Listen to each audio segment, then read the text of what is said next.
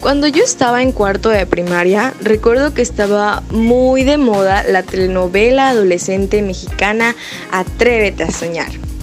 Se presentaban los por siempre rivales bandos de las divinas y las populares. En ese entonces, las fans encarecidas de esta telenovela utilizaban o lapiceros con adornos para representar a las divinas o converse, lentes y trencitas para representar a las populares.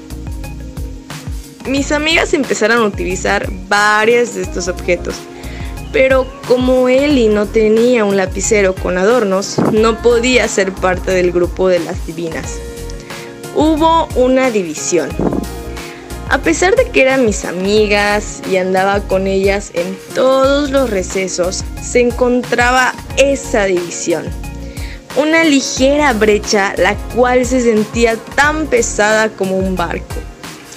Recuerdo que cuando se reunían para entrar en el papel de divinas, porque eran las malas de la telenovela, se ponían a hablar mal de todas las personas.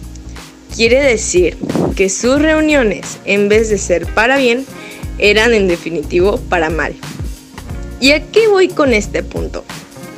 que Pablo precisamente le pedía eso a los corintos, que si se reunían no crearan divisiones y que sus reuniones sean para edificar y no para destruir.